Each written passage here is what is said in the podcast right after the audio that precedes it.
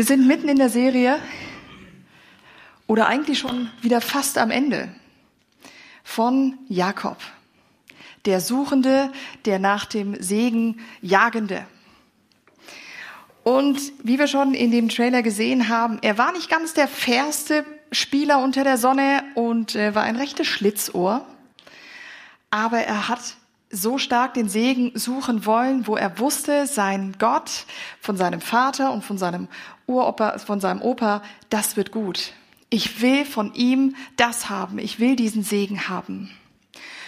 Und er ging also, nachdem er diesen erstgeborenen Segen abgeluchst hat von seinem großen Bruder und musste fliehen, wenn er sein Leben retten wollte. Er floh äh, zu seinem Onkel, zu seinem Onkel Laban und äh, als er unterwegs war, kam an einem großen Brunnen vorbei und er fragte, hey, kennt ihr meinen Onkel? Da gab es noch nicht so viele Wegweiser oder Google Maps, wo man sagen konnte, okay, ich will genau dahin, sondern man ging so grob mal in die Richtung und wusste, irgendwo da müsste es sein und fragte, hey, gibt's, kennt ihr den Onkel Laban? Wisst ihr, wo der ist? Wie komme ich da zu ihm? Und er sagt, ja klar, du bist hier voll, voll richtig, den Brunnen, den du gerade siehst, äh, seine Töchter kommen her mit den ganzen Viehsachen. Und übrigens, da hinten kommt die jüngere Tochter. In der Bibel wird sie beschrieben als eine Augenweide. Also eine Frau, die sehr, sehr, sehr, sehr schön war. Von weit weg hat er sie im Auge behalten bis zum Schluss und hat sie nicht mehr aus den Augen gelassen. Er fand sie sehr sympathisch, fand sie ganz toll und hat dann ein bisschen seine Muskeln spielen lassen und hat ihr geholfen, das ganze Vieh zu tränken, was sie so dabei hatte.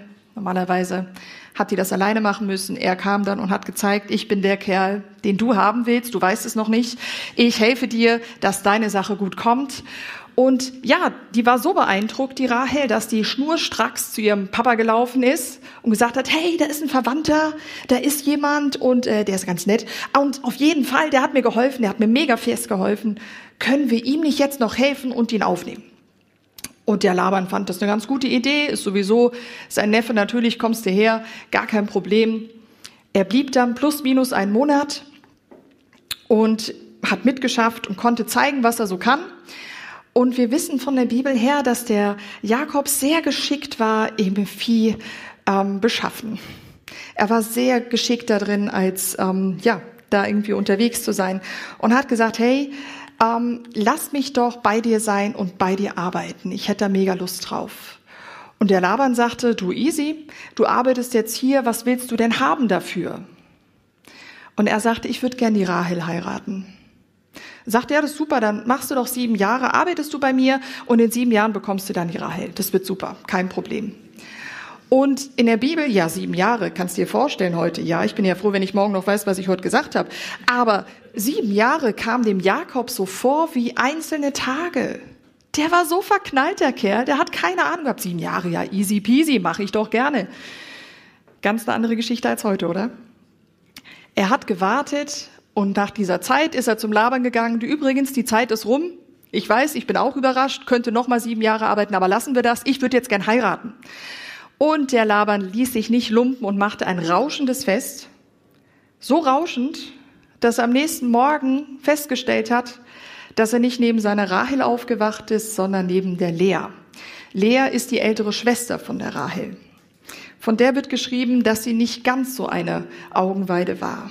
Sie hatte glanzlose Augen. Ist nicht wahnsinnig das schönste Kompliment, was man sich vorstellen kann. Und Jakob war natürlich nicht besonders begeistert darüber und sagte, hey, also was ist denn los? Wir hatten einen Deal. Was ist los mit dir? Geht zu Laban hin und sagt, warum hast du mich betrogen? Kurz zurückspulen. Er selber war ein Betrüger und er wurde jetzt betrogen. Der Betrüger wurde betrogen. Er selbst hat das Erstgeborenenrecht als Zweitgeborener genommen ganz, wie wir es gerade gesehen haben, nicht auf schöne Art und Weise. Er geht zu jemanden und macht genau und hat, macht einen Deal und wird selbst betrogen. Er stellt ihn zur Rede und fragt, was soll das? Und der Laban war ein knallharter Geschäftsmann. Der hat sehr wohl bemerkt, dass der Jakob wahnsinnige Qualitäten als Viehzüchter hatte. Und er sagte, du weißt du, hier in der Gegend ist es nicht üblich, dass wir die jüngere Tochter vor der älteren verheiraten. Habe ich das nicht erzählt? in den letzten sieben Jahren habe ich nicht erwähnt. Ah, okay, sorry, ist mir untergegangen, ist nicht so schlimm, ist ja gar kein Problem. Die haben lange gefeiert, also die haben eine Woche noch weiter gefeiert. Feier die Woche noch zusammen mit der Lea und danach kriegst du die Rahel dazu.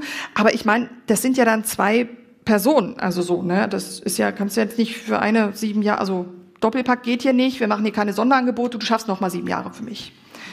Also du kannst das machen, wenn du möchtest, wenn nicht, ist kein Problem, Rahel kriegt schon jemand anders. Easy peasy, gar kein Thema. Jakob geht auf den Handel ein. Und letztlich ist er verheiratet mit zwei Schwestern. Diese Geschichte ist nicht so gut weitergegangen. Und die hatte so einen krassen Einfluss, dass sie im 5. Mose ein paar Bücher weiter komplett verboten worden ist. Solch einen großen Einfluss hatte sie. Gehen wir nochmal zu dem Betrug zurück. Wir sehen hier extreme Parallelen. Der Betrug vom Jakob, vom Esau, er hat so getan, als wäre er Esau, indem er sich Felle angezogen hat und ein bisschen anders gesprochen hat.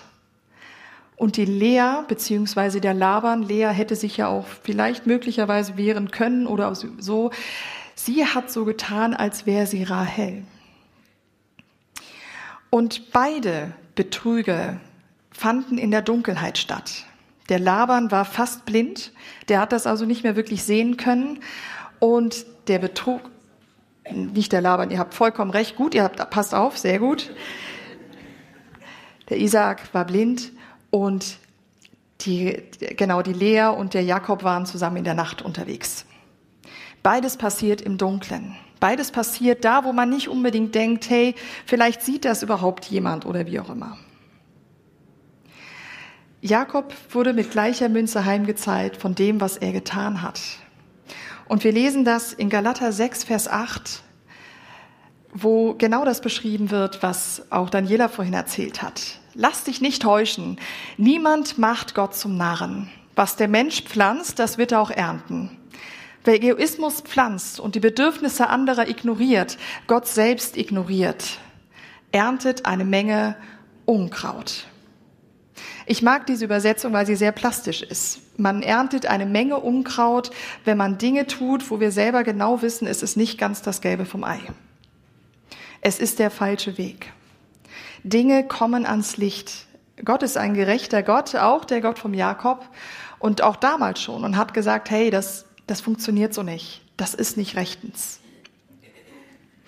Er bekommt die Rahel, Jakob bekommt die Rahel anschließend, arbeitet nochmal sieben Jahre plus, um ähm, ja alles bekommen zu können. Jetzt hat der Michael die letzten Predigten sehr stark auf den Jakob erzählt und ich möchte heute gern auf die beiden Mädels eingehen.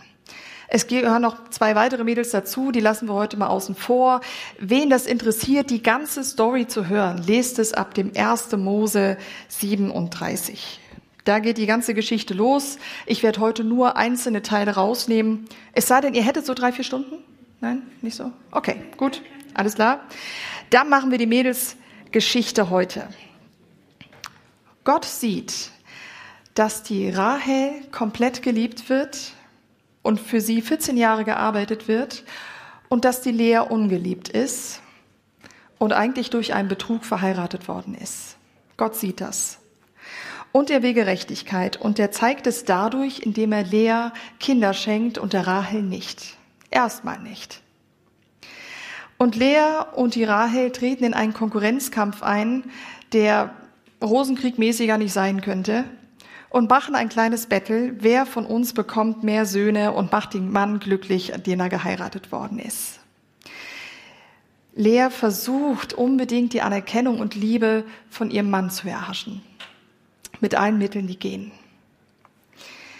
Sie bekommt die ersten Kinder und jetzt kommen wir an eine Stelle, die ich sehr spannend finde.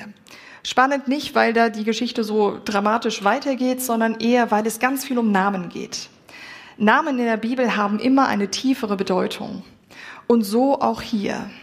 Die ganzen Kindernamen, die kommen, haben einen tiefen Aus, eine tiefe Aussage dahinter. Und ähm, ja, gehen wir gleich mal rein und zeige euch das. Die Kinder von Lea, der erste hieß Ruben. Die Bedeutung ist Liebe. Eine schöne Bedeutung, finde ich super. Aber sie sagt, als das Kind geboren wird, seht einen Sohn, jetzt wird mich mein Mann lieben. Wir lesen in der Bibel, dass Kinder ein Geschenk Gottes sind. Wir sehen hier in der Geschichte, dass die Kinder benutzt werden, um eine Liebe nicht an Gott zu geben, sondern an den Menschen zu geben. Ein Sohn ist da und der Mann, der wird jetzt endlich einsehen, dass er mich zu lieben hat. Der zweite Sohn heißt Simeon. Aufmerksamkeit.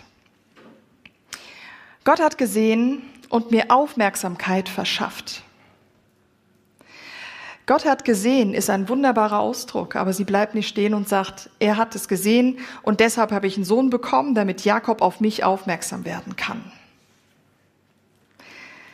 Der dritte hieß Levi, Zuwendung. In ihrer Aussage war es, jetzt wird sicher Jakob sich mir zuwenden. Nicht Gott wird sich mir zuwenden oder hat sich mir zugewendet, sondern Jakob wird das tun. Ich weiß nicht, wie es euch geht. Wenn ich diese drei Namen lese, da kommt so viel Kampfgeist, so viel Kämpfen da, dazu und raus. Das finde ich schon sehr erstaunlich für die Zeit damals.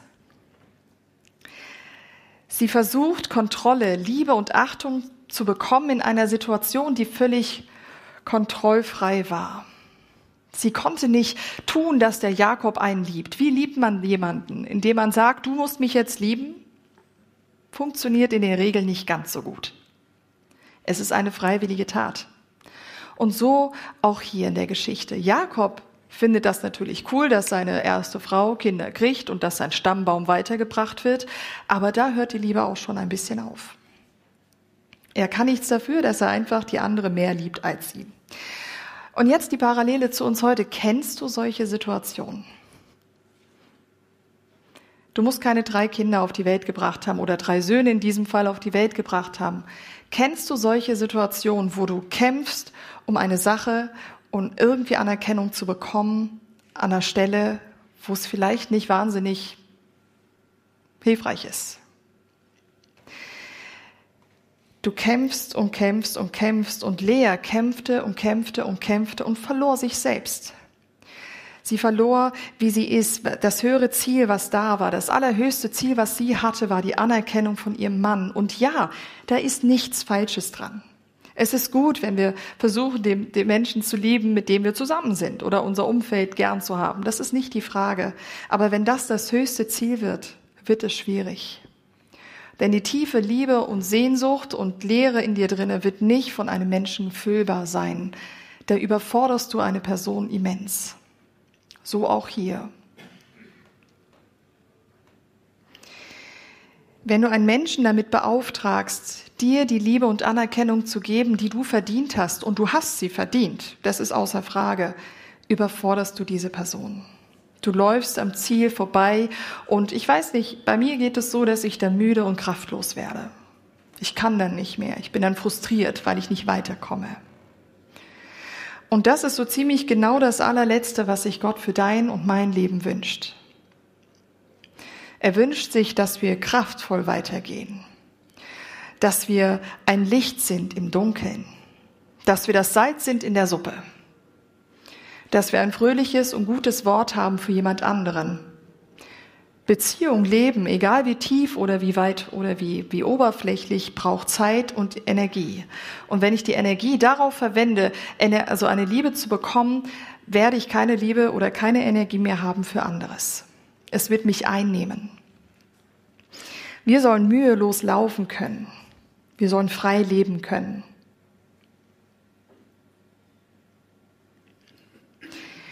Die Geschichte geht weiter.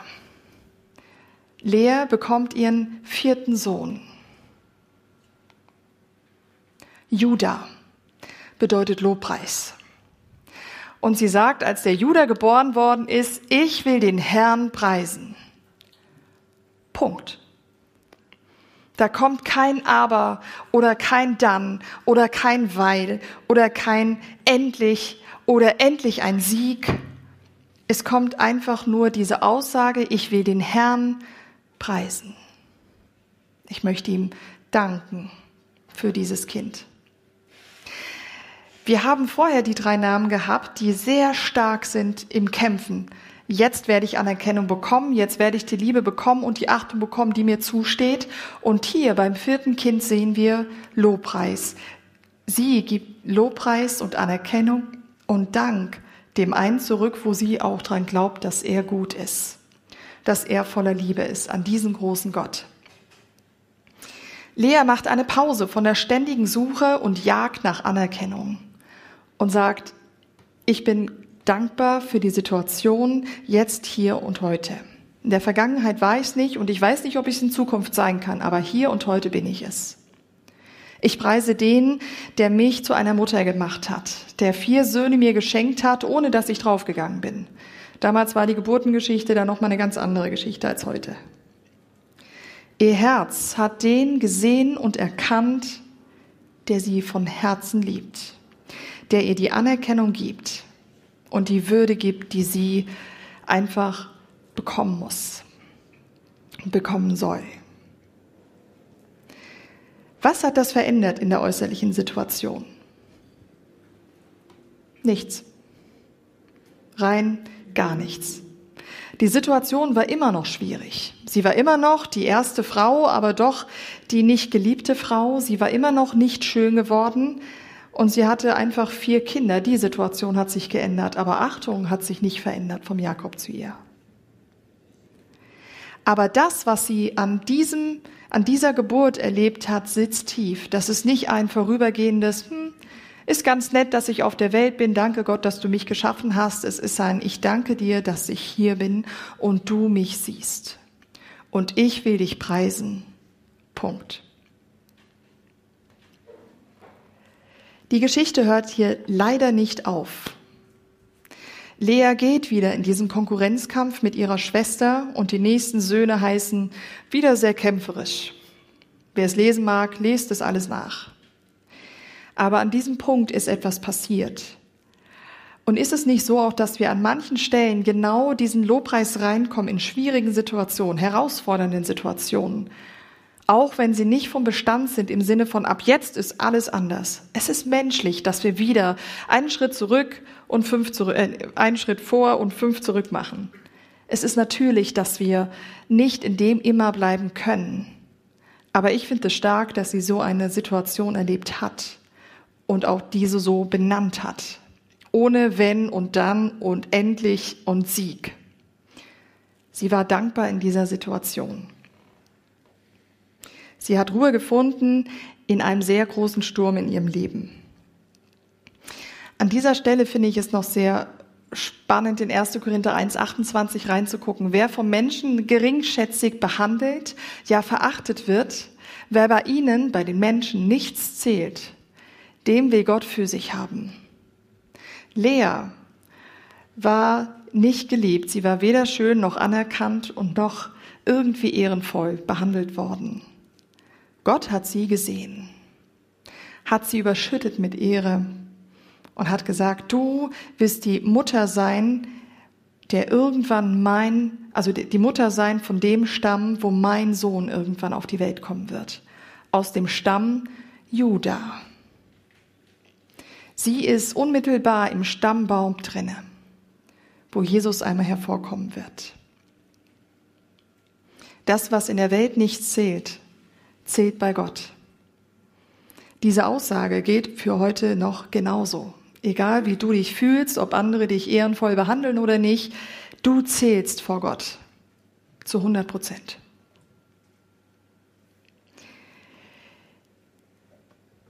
Die Rahel war die zweite Frau und bei ihr ging die Geschichte ein bisschen weiter, ein bisschen anders weiter. Sie hatte erst gar keine Kinder dann bekam sie endlich einen, einen Sohn und sagte, hoffentlich, danke für den einen, aber hoffentlich kommt noch einer.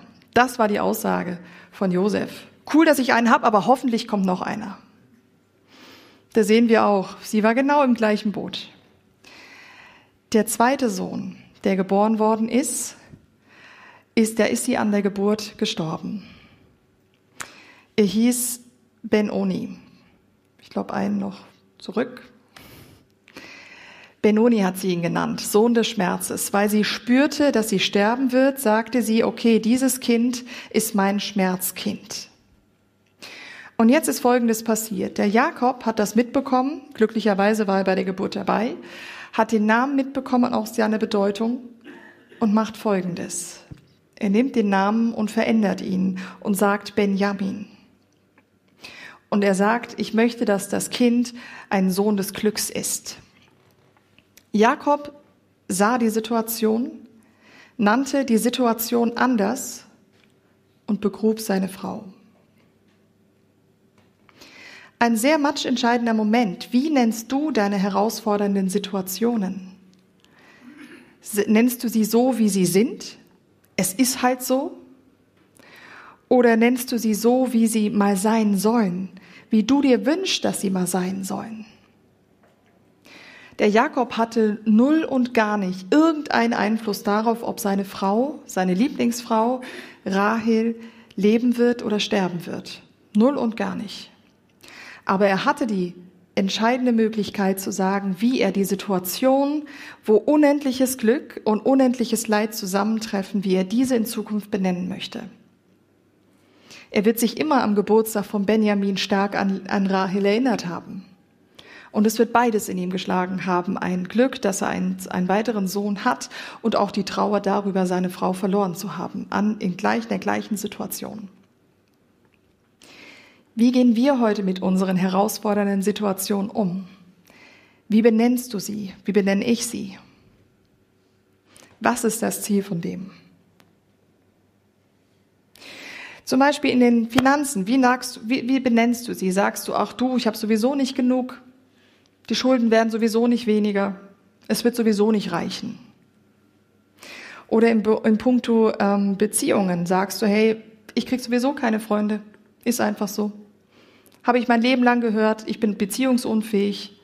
Einen Partner habe ich mir sowieso schon abgeschrieben. Und wenn du einen hättest, würdest du sagen, vielleicht, ja, wenn er sich ein bisschen ändern würde, dann wäre alles okay.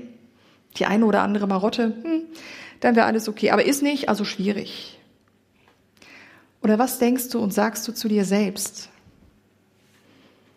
Ich bring's sowieso nicht, bin zu tollpatschig, zu dick, zu dünn, zu bunt, zu unbunt, zu laut, zu leise. Wie benennst du deine Situationen? Jakob war einer, der sich nicht zufrieden hat gelassen in den Situationen, die da waren und schwierig waren, die einfach so stehen zu lassen. Er jagte nahezu penetrant diesem Segen hinterher. Er blieb nicht stehen vor seinen Füßen blickend, er ging weiter und sagte, ich will, dass es anders wird. Er hatte diesen aber trotzdem Glauben. Der sagt, ich will woanders hin und ich will jemand anderes sein. Auch wenn er immer wieder gefallen ist, wie wir Menschen es heute noch genauso tun, er ging los und ließ sich nicht abhalten. Bei den Finanzen könnte man sagen, Gott ist auf meiner Seite. Er hilft mir zu finanzieren. Er hilft mir, ein guter Verwalter zu sein. Ich kann und werde und will das lernen, wie das geht. In Beziehungssachen könnte man sagen, ich will das sehen, was in der anderen Person Gott reingelegt hat. Aus irgendeinem Grund gibt es die Marotten und aus irgendeinem Grund ist es gut, dass ich die mitbekomme. Ich will nicht zu sehr auf das halb leere, sondern auf das halb volle Glas gucken. Und ihr Lieben, das ist kein, kein einfaches Okay, ich habe mich da jetzt entschieden und zack, ist alles gut. Kämpfen, arbeiten. Christsein ist kein Ponyhof. Wenn du was erkennst, geht es ums Umsetzen. Und genau auch hier. Zu dir selbst. Es gibt hunderte Verse in der Bibel, die beschreiben, wie wunderbar und gut und grandios du geschaffen worden bist. Dass du aus Liebe heraus geschaffen worden bist. Egal wie deine biologischen Eltern dich bekommen haben, das spielt hier gar keine Rolle. Du bist gewollt und kein Kind des Zufalls, wie es in dem Kinderlied heißt. Du bist keine Laune der Natur. Du bist genau hier, jetzt und heute geschaffen, um hier zu sein aus Liebe heraus von diesem einen Gott, der dich unendlich liebt. Wie ich schon sagte, die Sachen, die wir erkennen und hören, es geht ums Umsetzen, ums Hineinkommen. Und ich bin mehr als einmal unendlich dankbar, dass ich das nicht alleine machen muss. Ich bin nicht alleine, das umzusetzen. Ich habe den Heiligen Geist an meiner Seite. Er gehört zu Gott. Er ist der Mittler hier direkt bei mir, jeden Tag. Und er erinnert mich dran, wo darf ich Schritte vorwärts machen. In meinem Tempo. Und auch fehlerhaft. Und wenn ich fünf Schritte zurückgehe, er bleibt trotzdem und sagt, ich feuer dich wieder an und du schaffst das. Wir sind nicht alleine. Wir haben dann noch Leute wie hier im Neuland, ähm, die mit einem unterwegs in den kleinen Gruppen, wo wir sagen, hey, wir feuern uns gegenseitig an und sagen uns, hey, du schaffst das. Ich schaff das. Wir schaffen das gemeinsam. Weil der, der uns gemacht hat und uns liebt, hierher gestellt hat und auch einen guten Plan hat mit all dem. Wir lesen im 5. Mose 30, Vers 19. Heute stelle ich, das sagt Gott zu seinem Volk, also auch wir heute, heute stelle ich euch vor die Wahl zwischen Leben und Tod, zwischen Segen und Fluch. Der Himmel und die Erde sind mein Zeuge. Wählt doch das Leben. Er sagt, ich will, dass du dich entscheidest. Wem willst du folgen und was willst du verfolgen? Gott sagt von sich aus, ich bin die Liebe und ich bin das Leben und ich bin die Wahrheit und komm. Ich will dir Leben geben, so gerne, aber du musst es entscheiden und wollen. Und wenn du diese Entscheidung noch nie getroffen hast und du gerade merkst, boah, da geht gerade mega was ab in mir drin, dann halt das fest. Und sei gewiss, dass was du dem Gott sagen kannst, ich höre das und ich spüre das, ich möchte dahin, er hört dich. Ich möchte gerade für dich beten. Gott, ich weiß, dass du Herzen bewegst, dass du derjenige bist, der Liebe ist. Und ich bitte dich, dass du kommst mit deiner Liebe und deiner Freiheit und deinem Frieden, den du uns versprochen hast, der größer ist als alle Umstände, die wir haben und die wir haben. Danke, bist du hier und hast uns hierher gestellt, jeden Einzelnen. Amen. Alle Beteiligten in dieser Geschichte haben nicht das bekommen, was sie sich gewünscht haben oder erhofft haben. Und trotz des unglaublich schwierigen Wegs, den sie gegangen sind, und zwar alle Beteiligten, ist am Ende doch Segen rausgekommen. Jakob, der Segenssucher und Segensjäger, hat Segen empfangen für sich und sein komplettes Umfeld. Wie ich schon sagte, er war einer der wichtigen Stammväter und das ist der Stammbaum von Abraham, Isaak, Jakob, Judah, der von Lea geboren worden ist, König David und irgendwann kam Jesus. Diese verrückte Geschichte, tragische Geschichte, wie man sie heute kaum in Hollywood finden könnte, kam zu einem guten Schluss, hatte immer wieder Segensspuren, Blitze da. Und so auch heute. Wir können es lesen in Römer 8 zum Beispiel. Und wir wissen doch, dass für die, die Gott lieben und nach seinem Willen zu ihm gehören, alles zum Guten führt. Es gibt keine Ausnahme. Alles, was dir widerfährt, ob Höhen und Tiefen, wird zum Guten für dich kommen, wenn du an diesen Gott glaubst. Der sagt, ich bin die Liebe und ich liebe dich und ich will dich in meinem Team, in meiner Familie haben.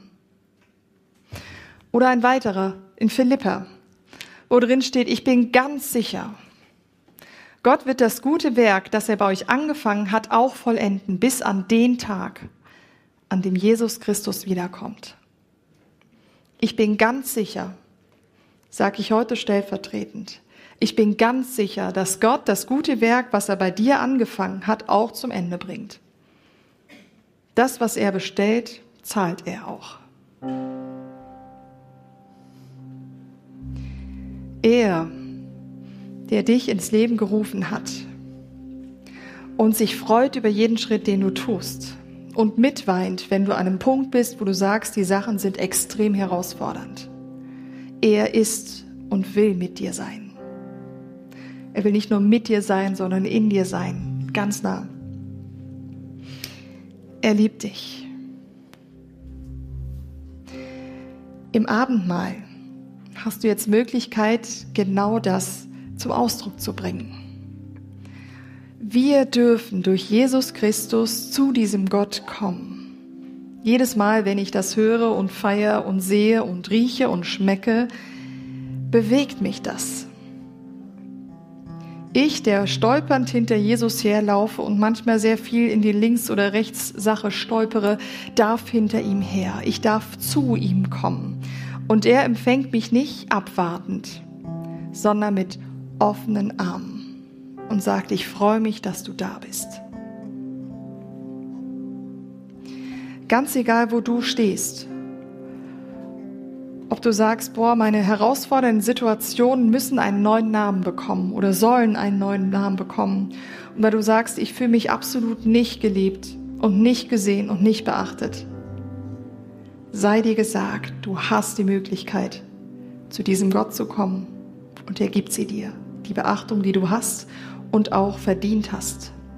Die Liebe, die du brauchst, um weiterzugehen. Und den Frieden mit ihm, von jetzt bis in Ewigkeit. Wir haben hinten an drei Stationen, wo du hingehen kannst. Es wird dir das Brot und auch der Traubensaft gereicht aus Gnade heraus. Es ist ein Geschenk an dich. Du darfst es annehmen. Weiter hast du die Möglichkeit, hinten sind ein paar Beter da, zu diesen Betern zu gehen. Und entweder sagst, hey, ich bin wie ein Jakob und ich will diesen Segen. Ohne diesen Segen gehe ich nirgendwo hin. Dann geh hin und hol dir einen Segen ab. Stellvertretend dafür sind sie da, um dir diesen Segen zuzusprechen. Oder du sagst, boah, da ist irgendwas aufgegangen, ich muss das besprechen. Mach auch dies. Die Beter sind auch hinten bei den Tischen verteilt oder im hinteren Bereich verteilt und auch hier einmal im Gebetseckli auf der linken bzw. rechten Seite. Lass dir die Situation oder die Chance nicht nehmen, zu diesem Gott, zu deinem Gott zu gehen, der dich unendlich liebt, wunderbar geschaffen hat und weiß, was mit dir passieren wird. Ich bete noch. Und ich bete zu dir, dreieiniger Gott. Ich danke dir für deine Liebe, für dein Dasein. Ich danke dir, dass du jeden einzelnen von uns ins Leben gerufen hast, aus einem ganz bestimmten Grund heraus. Danke, dass du es gut mit uns meinst und auch gut machst. Und auch in den schweren Situationen oder herausfordernden Situationen, wo wir uns nicht danach fühlen, dass du da bist mit deiner Liebe. Danke, Jesus, dürfen wir Frieden haben mit dir und mit diesem Gott. Danke, bist du gekommen und hast den Weg frei gemacht. Danke, dürfen wir uns im Abendmahl genau daran erinnern, an diesen Weg, den du eingeschlagen hast, damit alle Frieden mit diesem Gott haben können. Und danke, Heiliger Geist, bist du hier, uns Sachen aufzuzeigen. Nicht nur heute Sonntagmorgen, sondern auch in den nächsten Tagen, Wochen und Monaten und Jahren. Danke, feuerst du uns an und übersetzt uns, was der Gott zu uns sagen möchte und was wir zu ihm sagen wollen. Danke, bist du bei uns. Und so, ihr Lieben, sehet und schmecket, wie freundlich der Herr ist. Lasst uns die Chance nicht ver vertun und geht zum Gnadentisch. Er nimmt euch auf, so wie ihr seid, heute. Er verurteilt euch nicht, wie ihr gestern wart. Und er ist gespannt und freudig darauf zu wissen, wie es morgen weitergeht. Amen.